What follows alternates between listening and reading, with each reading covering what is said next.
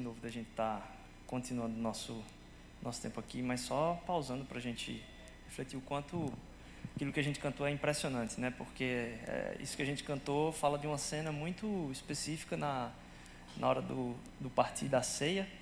Jesus estava lá, mas ninguém ninguém reconhecia ele. E aí no partir do pão os olhos se abrem. É, e é tão característico quanto ah, muitas vezes a gente vê a gente angustiado e até mesmo outras pessoas angustiadas na preocupação da evangelização ah, dos povos em gritar o nome de Jesus. E talvez o grande empecilho das pessoas enxergarem Jesus é a falta do partir do pão. É, tem muitas divindades em todas as nações. É, e tem divindades que vêm para descer o chicote e resolver os problemas de tudo, né? Sim, desde a antiguidade, a gente vai falar um pouquinho disso hoje. Mas ah, nosso Deus é um Deus que vem para partir o pão. E no partir do próprio corpo, compartilha a vida com a gente, a gente cantar isso hoje, que Deus possa abrir os nossos corações, abrir os corações dos nossos irmãos ah, para que o testemunho de Jesus Cristo venha através do partir do pão, de um coração generoso, de um coração que transforma. Queria primeiro orar com você então para a gente meditar no, no livro de Ruth, né? A gente está continuando nossa série, a gente acho que hoje é como se fosse a introdução parte 2 é, do, do livro, porque eu nem tinha entrado no livro semana passada. Hoje é o primeiro, primeiro domingo e a gente vai entrar no livro mesmo. Vamos orar? Deus, muito obrigado pela tua palavra que a gente cantou aqui, Senhor Deus. Nos ajuda a entender os mistérios do teu evangelho, no livro de Ruth. Nos ajuda a, a ser transformados, Senhor Deus, porque nossa fé é pequena, Senhor Jesus. Nos ajuda a colocar ela fundamentada naquilo que é transformador, que é o nome do teu filho, Cristo. Ó oh, Pai, faz, faz milagre em nós. Em nome de Jesus, amém. Então, a gente está voltando aos poucos, né? Parece que ainda não é normal, a gente ainda está de máscara tal, a gente está voltando aos poucos. É, mas um dos motivos que fez é, a gente estar tá se, se reunindo aqui pela manhã é que eu não sei você, talvez você chegou depois que a gente já tinha mudado para cá, talvez você tenha chegado durante a pandemia, mas os nossos cultos sempre foram à tarde. Nossos cultos sempre aconteceram às 5 horas da tarde. E durante a pandemia, por uma mudança estratégica, a gente fez essa transição para amanhã, que tinha, tinha vários motivos, mas dentre eles dois, um era que o, o tempo que o governo estava permitindo acontecer os cultos era até às 5 da tarde, muitas vezes, a gente ficava refém do horário final e a gente não podia ficar mudando toda semana. E também a possibilidade de quando estava online, se desse algum problema, como deu hoje, a gente atrasou um pouquinho porque todo o sistema de som parou.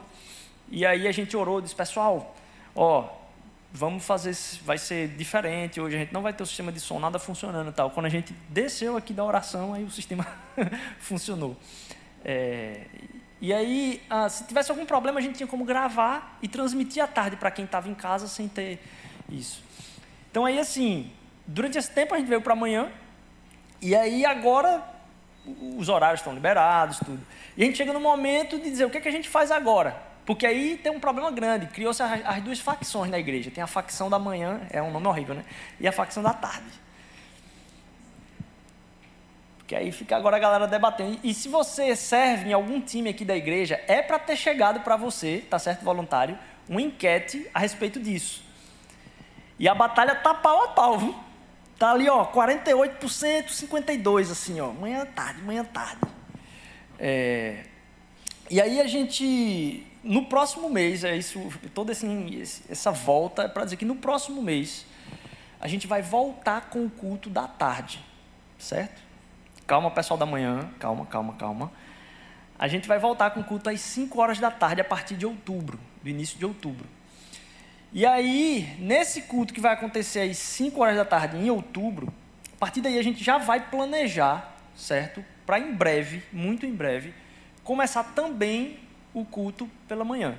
Então a gente vai ter, ah, um culto à tarde e um culto pela manhã. Nesse momento, a transição vai ser que esse culto que a gente está tendo agora aqui vai ficar único à tarde em outubro, mas já se planejando para começar ainda no próximo mês, um mês depois, um mês e meio depois já, um culto pela manhã, tá certo? Então estou dizendo aqui já para a gente avisar com antecedência, a gente vai começar a colocar nas redes sociais. Galera da manhã, aguenta um pouquinho, segura aí, respira. É, pessoal da tarde que ainda está dormindo em casa, aí tem gente que também não aguenta nem, nem, nem sair do travesseiro. É, você que vai assistir depois gravado, estou falando agora com você. É, vai ter aí em outubro, então, sua possibilidade de vir acordado para cá. E aí vai ter um tempo muito especial aqui de manhã também. A gente vai poder fazer um culto barra café da manhã, quando voltar o da manhã. Vai ser bem legal. A gente está preparando assim para ser um culto de mesa mesmo, sabe? Então fique em oração por isso. É, galera da manhã, respira um pouquinho aí em outubro. E aí a gente vai ver a possibilidade de já em seguida começar ah, com o espaço da, da manhã também. Isso porque a gente tam, também está num momento de, assim, não pode ainda lotar completamente. E aí daqui a pouco é, vai, talvez já surgisse essa necessidade da gente estar tá barrando as pessoas de estar tá, vindo, sei lá, daqui para o final do ano. Então a gente está se planejando também com antecedência. Tá ok? Se você está visitando a gente hoje, a gente. É... Tem alguém visitando a gente aqui? A gente não, não perguntou. Tem alguém visitando a gente hoje? Ô, oh, glória a Deus, que massa, massa, massa, massa. Sinta-se em casa, isso aqui é realmente a sala de estar da, da família. A gente costuma falar que isso é uma reunião de família e aí você sinta-se muito em casa, muito bem-vindos vocês, que alegria grande ter vocês aqui. Vamos então adentrar no, nossa, no nosso estudo aqui da palavra, continuar no momento de adoração, porque isso é um momento de adoração. Vamos ler comigo lá o, o, o texto que está em Ruth, capítulo 1, versículo de 1 a 5 eu aconselho você a abrir aí sua Bíblia, vai ter o texto aqui também ah, no PowerPoint, eu acredito. Ah, eu que mexo, toda vez eu me esqueço. Vamos lá. Nos dias em que os juízes julgavam, houve fome na terra de Israel. E um homem de Belém, de Judá, foi morar por algum tempo na terra de Moabe, com a sua mulher e seus dois filhos. Este homem se chamava Elimeleque e sua mulher se chamava Noemi. Os filhos se chamavam Malom e Quilom. Eram efrateus de Belém de Judá. Foram à terra de Moabe e ficaram ali. Algum tempo depois, Elimeleque de Noemi tchan, tchan, parou, morreu. E ela ficou sozinha com os dois filhos e se casaram com mulheres boabitas. O nome de uma delas é Orfa e o nome de outra era Ruth. Ficaram ali quase 10 anos. Depois, Morreu Malom e morreu Quilom, os dois filhos de Noemi. E assim ela ficou sozinha, sem os dois filhos e sem o marido. E aí, a gente vai citar um pouquinho aqui do que, que aconteceu na história, mas as mulheres que ficaram voltam para Belém de Judá. E aí, vejam só, até que chegaram a Belém de volta. E aconteceu que ao chegarem ali, toda a cidade se comoveu por causa delas, e as mulheres perguntavam: Essa não é Noemi? A gente uh, vai tratar aqui de, de, alguns pontos, certo? E vocês vão ver que durante a série, uh, algumas coisas que estão no texto aí, você dizer, poxa, mas o pastor faltou falar daquilo ali. É porque a gente está escolhendo especificamente, cada domingo, tratar de um ponto específico mesmo da, da palavra. É, porque em outros momentos a gente vai estar tá tratando de outros temas que estão dentro do mesmo texto. Então, meu aconselhamento para você é que talvez leia o livro de Ruth por completo, você não vai gastar cinco minutos fazendo isso, e aí você tem a noção da história, e a gente vai, cada domingo aqui, mergulhando em verdades da palavra de Deus através do livro de Ruth, entendendo o evangelho em Ruth, como a gente chamou a série. Mas, para começar essa história, que tragédia, hein? Que tragédia, assim. Você começar uma história. Normalmente você começa, né? Aquela. Passarinhos voando e tal. Ela já começa pá, pá, pá. Morreu, morreu, morreu. Começou, morreu, morreu, morreu. Do nada, assim. Não sei quem já assistiu é, é, Game antes de ler. Não, Game depois de ler. Burn After Read. Tem uma cena lá, não vou dar spoiler aqui para quem não assistiu, mas quem não lembra da cena do armário de é, Burn After Read é tipo aquilo, é uma cena de susto, assim, parece que está tudo normal, e do nada você espera aí, pô, como assim? Aconteceu já. A gente só leu cinco versículos e já foi contado o, o panorama e a tragédia por completo. Imagine então você ser pego por essa tragédia. Eu fico imaginando as crianças ouvindo essas histórias. Porque antes de estar escrito, a tradição oral vinha trazendo aquela história como sendo algo que era contado de geração a geração.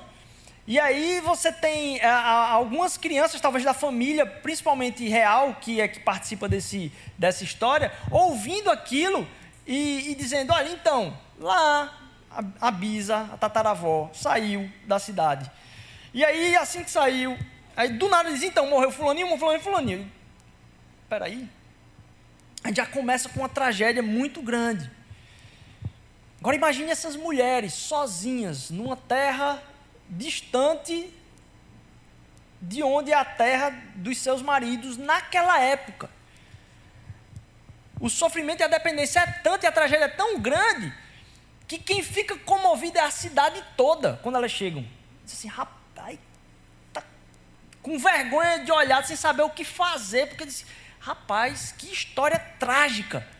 E eu quero começar com essa introdução dessa tragédia, para a gente, ah, de certa forma, dar um passo a mais no mergulho que a gente começou semana passada, de começar a entender o como isso ah, que a gente está tentando estudar aqui não é simplesmente um livro, porque muitas vezes a gente abre um livro na esperança de ter sabedoria diária. Eu me lembro que na casa da minha avó, não sei quem tinha isso, tinha uma caixinha que tinha umas tirinhas de papel com os versículos. E cada vez que a gente ia almoçar, tomar um café da manhã, ela deixava a caixinha de madeira lá e ela dizia: Meu filho, pega aí o papelzinho, qual é o versículo de hoje? Aí eu pegava o versículo e tinha lá um versículo de bênção, né, tal.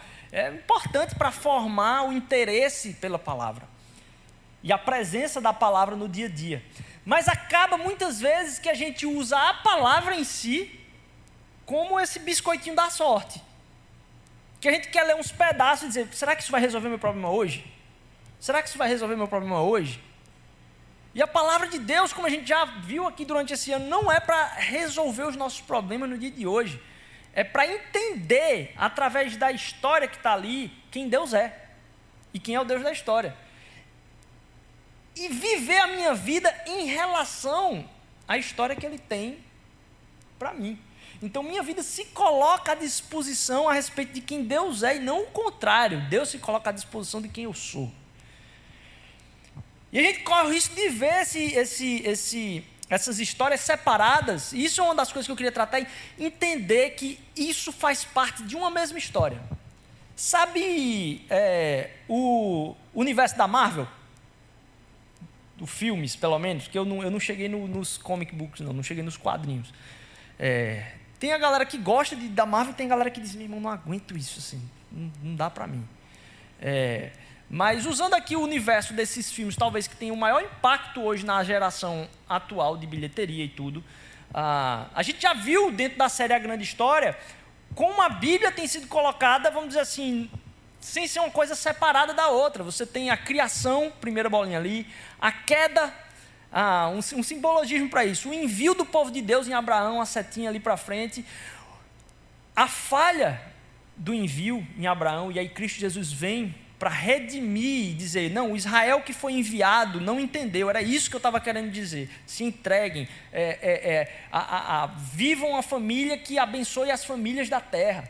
E Israel não pode cumprir esse, esse propósito. Cristo Jesus vem para redimir a missão de Israel enviada e reenviar. Opa, sumiu é, e reenviar a igreja ah, como o novo Israel, como o povo de Deus enviado em missão para abençoar as famílias da terra. Esses somos nós, até que ele volte e restaure a sua presença, que era o que tinha no início. A presença de Deus habitava no jardim do Éden, Deus caminhava por entre a criação junto com a sua criação.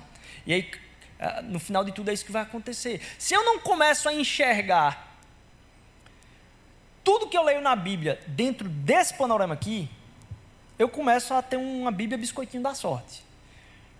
Ou talvez, para quem não, não acompanha tanto o universo da Marvel, é como você assistir um filme e você diz, rapaz, que negócio nada a ver.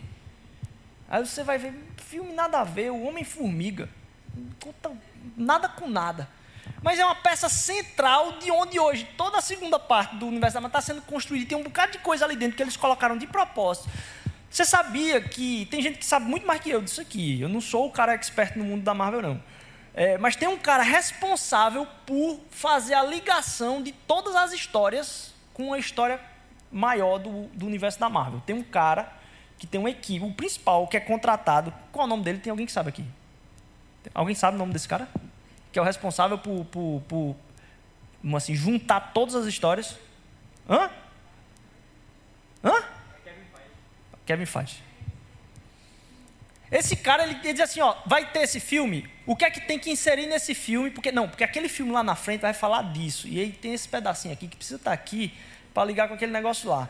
Aí surge um seriado, aí no seriado tem a foto, é, é, é, tem uma cidade que aí, num seriado passado, os caras encontraram um, um brinquedinho de neve, daqueles que sacode assim tem neve, e a cidade que está dentro do brinquedinho de neve está sendo representada agora no seriado como sendo a cidade do seriado. Esse filme saiu há 5, 6 anos lá atrás.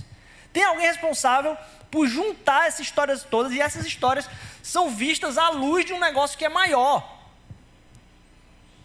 Se a gente não entende, e aí eu comecei a dizer, meu, rapaz, os livros da Bíblia acabam sendo meio que assim também.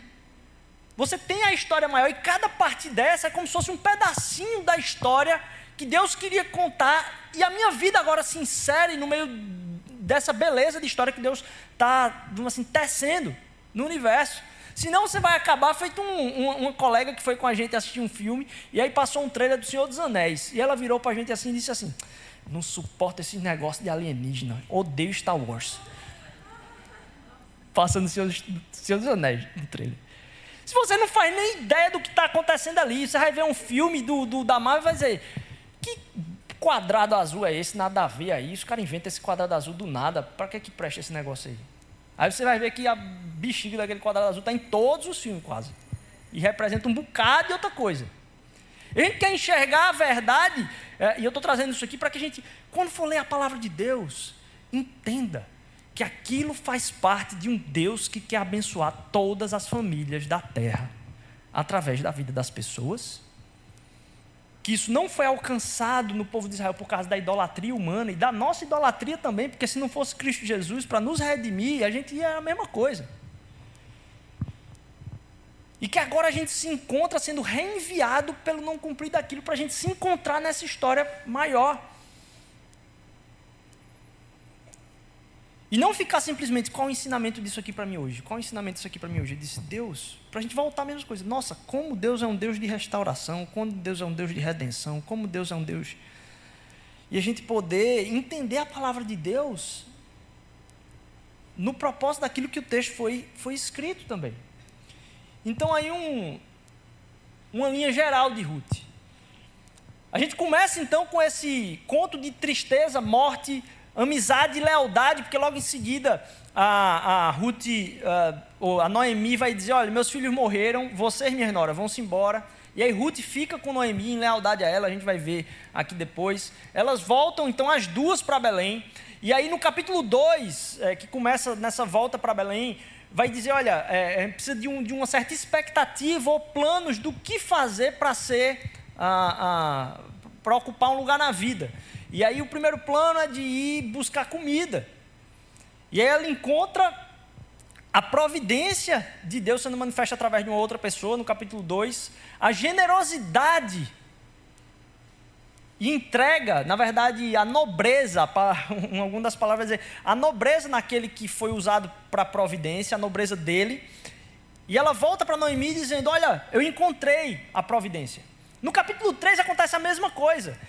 Porque aí Noemi, junto com Ruth, ela manda é, Ruth para falar com Boaz, que é aquele que é a representação da providência ali naquele momento.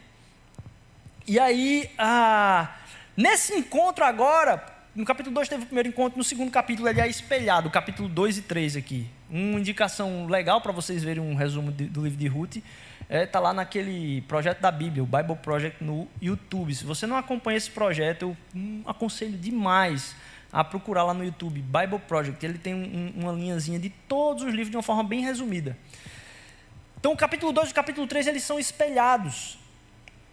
E aí, ah, agora, aquela, aquele que era a representação da generosidade fala então para Ruth: ó, você é uma mulher nobre.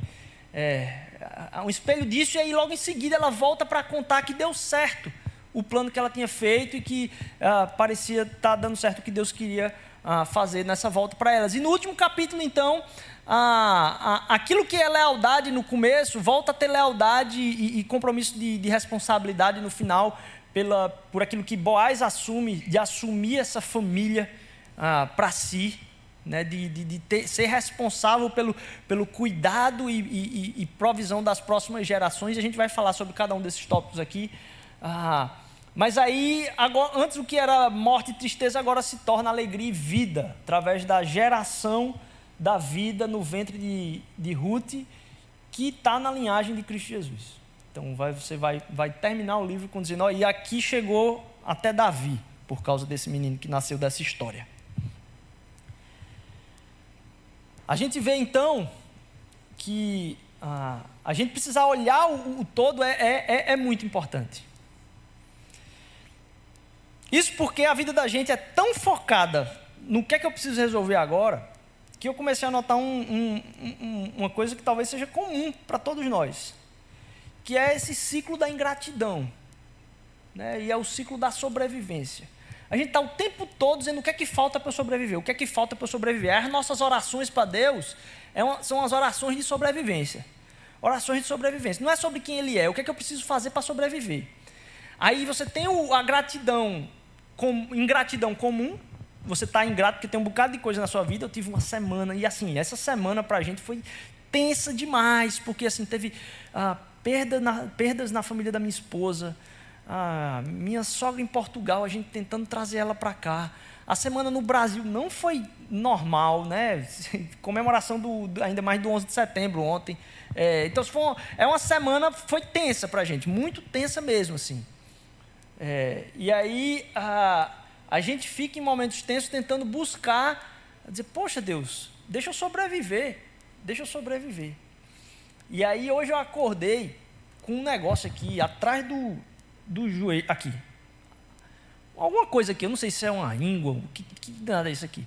Eu sei que eu me levantei, eu disse, eita, nossa, estou conseguindo dar direito não. Aí fui tomar banho e disse, rapaz, que negócio incômodo danado. E eu me peguei pedindo a Deus para que minha vida voltasse a como era ontem. Eu digo, mas ontem não estava tão complicado. A gente não percebe aquilo que Deus derrama no dia a dia da gente, aí a gente chuta um, uma parede e aí fica com o dedo de lado sem conseguir andar, ou sem conseguir trabalhar direito. Aí tudo que a gente pede é para voltar ao que era antes, mas a gente estava hiper desgostoso com o que era antes. Aí vai nisso, normal, ingrato, como era bom, eu preciso ter de volta. Ufa, ainda bem que eu tenho de volta. Aí volta o ciclo de ingratidão o tempo todo. Isso só tem um, tem um, um dos, dos, das consequências disso é que a gente não sabe o que é uma tragédia.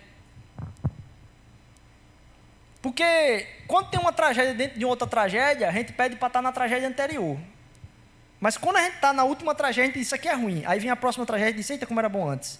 Aí, e a gente fica nessa. A gente não sabe o que é uma tragédia. Eu vivo dizendo, diz assim, rapaz, Deus, é, é, é, aquela questão de Deus e, e, a questão do mal, né? Diz, por que, que Deus permite que coisas ruins aconteçam? Não sei o que. Diz, mas quem disse que aquela coisa é ruim? Eu sempre falo disso. Para mim, uma ilustração que me, me fez tranquilizar a minha vida é a pessoa que perde um avião para fechar contrato. Eu já contei essa história mil vezes aqui.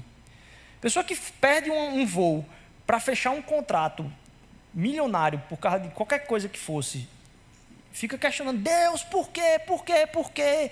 E aí levanta a cabeça, está lá na TV, avião cai e mata todo mundo. Foi uma tragédia ou não foi? A gente, não sabe, a gente nunca sabe. Se a gente for definir por nós o que, que é a situação ideal, a gente vai sempre incorrer em atribuir a nós mesmos a soberania do universo. Por que, que a gente não sabe o que é tragédia? Porque quem tem a soberania do universo é Deus, só Ele sabe a história por completo. E aí eu estava é, me lembrando ah, sobre essa, é, essa luta de sobrevivência. A gente fica orando a Deus pela sobrevivência. A sobrevivência Deus já garantiu. A gente devia orar muito mais pelo propósito que Ele tem para a gente cumprir dentro daquela história, do que pela sobrevivência de conseguir. Se não, dentro dessa tragédia, qual é o propósito? Porque eu comecei a, a raciocinar, a imaginar um. Tem uma imagem, sabe? Você já imaginou um dia na floresta, um dia todo na floresta, com rios, você tomando água do rio, vendo bichos passando assim, muito. E aí daqui a pouco você tem, sei lá, um tempo de chuva, no final da tarde, calor, sabe, tá um calor, você suado. Você tem um tempo de chuva, e você se refrescar, e aí você volta, bebe um pouco mais de água do rio, come algumas coisas da própria, das próprias árvores no meio da floresta, um negócio, uma cena linda. Agora imagine que você estava numa trilha e se perdeu. E você tem o mesmo dia. Você está na floresta, tem o rio, tem os bichos, tem a comida. Tem o... o que é que mudou? A certeza do futuro. Eita, eu fiquei perdido na floresta o dia todo. Eita, eu aproveitei um dia lindo na floresta. São as mesmas histórias, com duas certezas diferentes. As pessoas estão no mesmo lugar, aproveitando da mesma coisa, com noções de certeza a respeito ah, do que será diferentes. Se a gente não tratar a nossa relação com Deus de mudar e pedir para Ele coisa que Ele já prometeu, para estar tá entregando na nossa vida a Ele, para que Ele cumpra os propósitos da vida dele, Ele vai usar aquilo que está acontecendo agora para a transformação de você e de tudo ao redor. E aí, aquelas frases bem feitas, né? Tipo assim, Deus quer te levar para frente. Porque tem aquela frase, né? Quem anda olhando para o retrovisor, bate, meu irmão. Quem anda olhando para o retrovisor, bate. Então, assim, a história é para a gente olhar e dizer: opa, beleza, estou aqui. Opa, beleza, estou aqui. Mas na certeza de que Deus está guiando. A gente passou por um tempo de desestabilização. E talvez uma tristeza para mim foi ver o quanto a gente também está perdido. Porque tem como estar tá perdido na floresta na certeza de que Deus está cuidando. E você está se preocupando simplesmente o que é que eu preciso fazer agora, mas eu sei que Deus está cuidando. E tem como ter o desespero de não saber o, o futuro e ficar vagando com a cabeça. E eu vi que a igreja, no geral, parece que essa pandemia fez com que a gente tomasse essa pancada. E eu estou tentando tratar meu coração isso até agora. Porque, queira ou não queira, a gente está numa situação agora que é semelhante a esse cara que saiu desse dia perdido na floresta, mas ele se desgastou tanto de energia ali que ele nem percebeu que algumas consequências estão começando a surgir depois. Não sei se você já jogou bola e aí você dá uma pancada, meu amigo. Na hora, muitas vezes você não sente, você continua a correr. Daqui a pouco, quando você termina de jogar bola e bota o pé em casa, aí surge uma bolota assim do lado do pé. E parece que é isso, a gente passou por um tempo tão difícil, mas não é só que foi difícil, é que muito do que pesou mais sobre a vida da gente foi as incertezas de estar lutando pela sobrevivência no meio disso tudo e não a tranquilidade da certeza de que Deus vai cuidar no meio disso do mesmo jeito. E as consequências vêm em seguida, porque quando você chega em casa, você para. E a gente tem que olhar para isso e dizer: Deus, não deixa mais com que eu não tenha a certeza de que tu estás comigo. Porque a gente acaba sendo sobrecarregado por ter uma mente em estado de alerta o tempo todo. Talvez uma das maiores causas do cansaço nosso é esse senso de estar tá perdido, a mente do perdido. E a gente é sobrecarregado pela nossa própria história. E quando a gente entende o sacrifício de Jesus, a gente entende que a história maior ela é uma história de leveza. No meio da tragédia. Porque Deus não quer ensinar você a ficar tranquilo no resort. Quem é que tem problema de ficar tranquilo no resort? É muito. Tranquilidade, alegria, paz no Espírito Santo é para que quando venham lugares mais difíceis a gente consiga se entender assim. Eu disse, ainda bem que Deus trabalhou aquilo na minha vida, porque nesse resort aqui eu não estaria conseguindo ficar tão tranquilo quanto eu era antigamente. E a gente fica buscando os resorts da vida para ver se a gente fica tranquilo. Não! Na presença de Deus, Deus quer trazer a paz que independe do contexto, pela certeza de quem Ele é e não de como eu estou.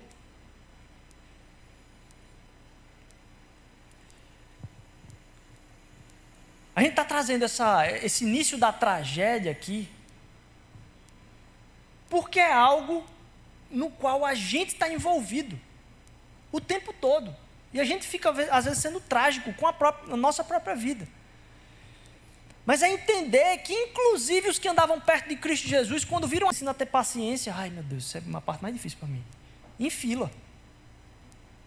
Tem uma coisa que eu tenho pavor, não tem algum nome, deve ter alguma fobia para isso. Eu tenho, eu tenho. Tem um bocado de fobia, né? Eu tenho, isso eu tenho fobia, fila.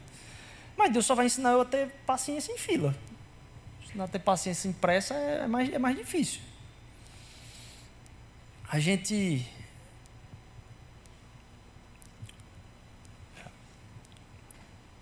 A gente fica confiando naquilo que Deus precisa estar ah, tá trabalhando na vida da gente o tempo todo. E a gente vai ver que a providência de Deus, ela independe dessa tragédia circunstancial que a gente vive ou que a gente viu. Aqui é um texto que está depois da, da história da arca de Noé. Está lá em Gênesis capítulo 8, versículo 22. Enquanto durar a terra, não deixará de haver semeadura e colheita, frio e calor, verão e inverno, dia e noite. Os ciclos e os ritmos que Deus impõe, eles independem de como é a nossa vivência. E é profundo, porque analisando um pouco alguns comentaristas a respeito uh, de um após-tragédia, nesse momento aí, e essa tragédia aconteceu porque o coração do homem se tornou ultra mega violento. E aí, isso é uma, o, o, conto, o conto todo de Gênesis, a forma como a história foi escrita, a forma como ela foi contada por completo, é um soco no estômago de qualquer tipo de tentativa religiosa de se achegar a Deus e como o Evangelho está ali presente. Porque as civilizações ao redor tinham ah, histórias da criação que falavam a respeito de batalhas entre deuses. É, Baal, ah, Asherat, e que tudo isso nessas batalhas faziam com que o homem tivesse terra fértil ou não tivesse terra fértil. Inclusive, alguns vão dizer que alguns desses contos tra tratavam da chuva como sendo ah, o resultado, inclusive, uma figura meio que de sêmen, de, de, de fertilização da terra mesmo, sabe? Então, essa relação com a terra, os cultos que se prestavam, inclusive é, cultos sexuais, para que a terra fosse abençoada, como se alguma coisa que você entregasse ou fizesse fosse resultado, fosse resultar na bênção, sabe? Que é a teologia da retribuição. Que aqui é uma pancada lá no Gênesis a respeito disso. Os contos todos ao redor de vocês estão falando o seguinte: se vocês fizerem isso, vai acontecer isso. Aqui não. Aqui Deus disse: Ó, oh, tem muita violência aí, eu vou parar com esse negócio aí agora. Só que a falta de entrega do coração do homem não muda o ritmo de Deus. Porque continua, vai continuar tendo inverno, vai continuar tendo. Não é sobre retribuição. É sobre o que Deus decide fazer na história. E eu me encaixar nos propósitos dele para a história. Não é sobre, ah, eu vou fazer para vou fazer o culto para Deus abençoar. Não, na história de Israel tem a festa dos primeiros frutos que a gente entrega a Deus em gratidão.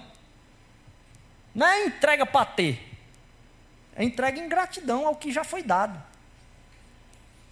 E a gente começa a entender que isso que se desenrola, e a gente vai ver no livro de Ruth, que essa tragédia não diz respeito ao que Deus quer fazer através da vida. Porque Deus usa as coisas boas que acontecem na nossa vida, mas Deus usa na vida da gente os pecados dos outros, inclusive, porque Deus não, tinha, Deus não tem vontade que o pecado do outro se acometa na nossa vida, mas a gente sofre consequências do pecado do outro, que a gente não tinha escolha. Mas Deus usa inclusive aquilo para tratar da nossa vida. A gente já falou isso aí. E aí foi engraçado porque eu não combinei com o Gidel, eu não falei que esse texto estaria na. Mas a gente cantou ele duas vezes, pelo menos hoje já aqui, é, a respeito de Romanos 28. Que diz o seguinte, 8, 28, diz o seguinte: Sabemos que todas as coisas cooperam para o bem daqueles que amam a Deus, daqueles que são chamados segundo o seu propósito. E aí, de novo, no grego, todas significam todas. todas as coisas cooperam para o bem daqueles que amam a Deus. Todas as coisas cooperam. Então não é que a coisa que aconteceu foi porque Deus quis, mas Deus usa. Quando a gente deposita isso, entrega isso a Deus, Deus usa. Agora, voltando para o começo, onde a gente estava falando de uma Bíblia que é, é, é, biscoito da sorte, vamos ver a, a, a sequência desse versículo. Romanos 8, 29. Pois aqueles que Deus de antemão conheceu, Ele também predestinou para quê? serem conformes à imagem do seu filho, a fim de que ele seja o primogênito entre muitos irmãos. Deus transforma todas as coisas para o bem daqueles que o amam, que é o quê? Nos tornar a imagem do seu filho. Deus não tem compromisso com a minha saúde, Deus não tem compromisso com o meu sucesso financeiro, Deus não tem compromisso com a minha carreira, Deus não tem. Mas Deus tem compromisso com o meu caráter, de tornar o meu e o seu caráter a imagem do seu Filho unigênito, Cristo Jesus. Então aquilo, porque todas as coisas mudam, no nível, vamos dizer assim, atômico, todas as coisas estão mudando o tempo todo ali, estão rodando, mexendo, seu corpo está passando sangue o tempo todo aí. Está tudo mudando. E a tragédia acontece quando uma coisa muda. E a gente diz, opa! E a gente fica inseguro quando as coisas mudam. Mas as coisas estão o tempo todo mudando, porque se as coisas não mudassem, veja, se as coisas não mudassem, eu estava ouvindo o pastor falar isso essa semana, se as coisas não mudassem, eu e você não, não tinha nascido. Porque a gente ter nascido foi uma mudança. E Deus está guiando as mudanças. A gente tem que se entregar no meio disso e dizer: Deus, eu errei. O que é que o senhor quer falar com isso agora? E a gente tem falado aqui, aquelas duas perguntas. O que o senhor está falando comigo através disso e o que eu posso fazer a respeito? O que o senhor está falando comigo através disso? O que eu posso fazer a respeito? Tudo que acontece, o que o senhor está falando comigo? O que eu posso fazer a respeito? Partilha com os teus irmãos, partilha com os teus amigos. Diz, cara, aconteceu isso. Eu não estou conseguindo discernir. Mas Deus pode usar todas essas coisas porque Ele tem um compromisso com a transformação do meu e do seu caráter em Cristo Jesus. Porque a tragédia não é sobre a tragédia. Porque não tem mais tragédia em Cristo Jesus. Porque Ele já venceu todas as tragédias através da sua morte. E aí, esse mesmo, um, um, um outro pastor estava falando sobre ah, o como é, é, é interessante quem gosta de fazer bolo, né? Porque quem gosta de fazer bolo tem a receita. Não tem nenhum ingrediente do, dos bolos normalmente que presta. Você pegar, não, essa margarina, ó, essa farinha, né? Nossa, esse ovo, aí não, você quebra o ovo lá, bota farinha, manteiga, Normalmente os ingredientes não prestam, mas quando você mistura, bota no forno, sai aquilo lá. E a gente fica analisando também muitas vezes aquilo que está acontecendo hoje, sem saber o que Deus quer fazer com a nossa vida na transformação do nosso caráter. E a gente olha, não, esse Deus, esse momento. O que Deus quer fazer é maior, porque a tragédia não é sobre a tragédia. E eu termino convidando a gente a, a celebrar isso. Deus, me faz cumprir o propósito que tu queres aqui. Não é a posição que eu vou estar, é o que tu vais transformar. E eu vou ser usado em qualquer lugar.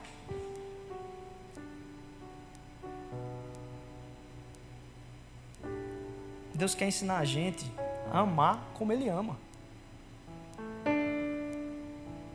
Deus quer ensinar a gente a amar como Ele ama. Para que a gente Hoje, tendo lido o livro de Ruth todo, você sabe que a tragédia é. Mas não diz respeito, ah, vai ficar tudo bem, não é isso. Diz assim, não, Deus sabe. E Ele quer fazer algo em mim. Deus sabe e Ele quer fazer algo em mim. Não dá você ficar de pé e a gente orar para ser feito a imagem do caráter de Cristo Jesus. Ele tem um compromisso com você.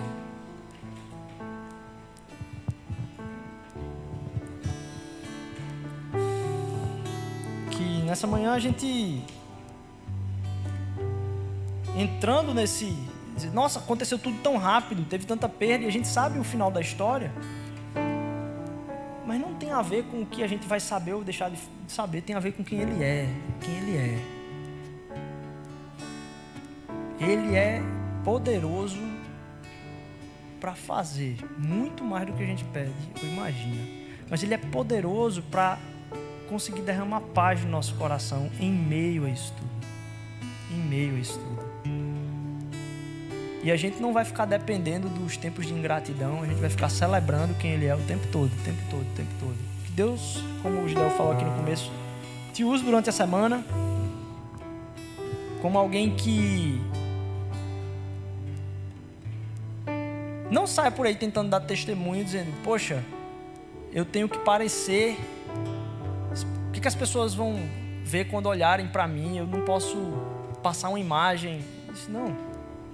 Não é para que as pessoas olhem para você e aprovem o que você está fazendo. Para que as pessoas olhem para a gente e tenham a certeza de que Cristo é o jeito que elas deviam viver. Não é que elas queiram ser igual a mim, não. Que elas queiram conhecer a Deus. Deus, nos visita, Senhor Deus. Visita o nosso coração, abre os nossos olhos, Pai, para enxergar aquilo que Tu estás fazendo na nossa vida. Abre o nosso coração, dá liberdade ao Teu agir em nós. Abençoa essa família que sai daqui hoje em celebração ao Teu nome, a continuar, Senhor Deus, sendo a representação de Cristo Jesus, Pai, para tantas outras pessoas. Em nome de Jesus, em nome de Jesus. Amém, amém.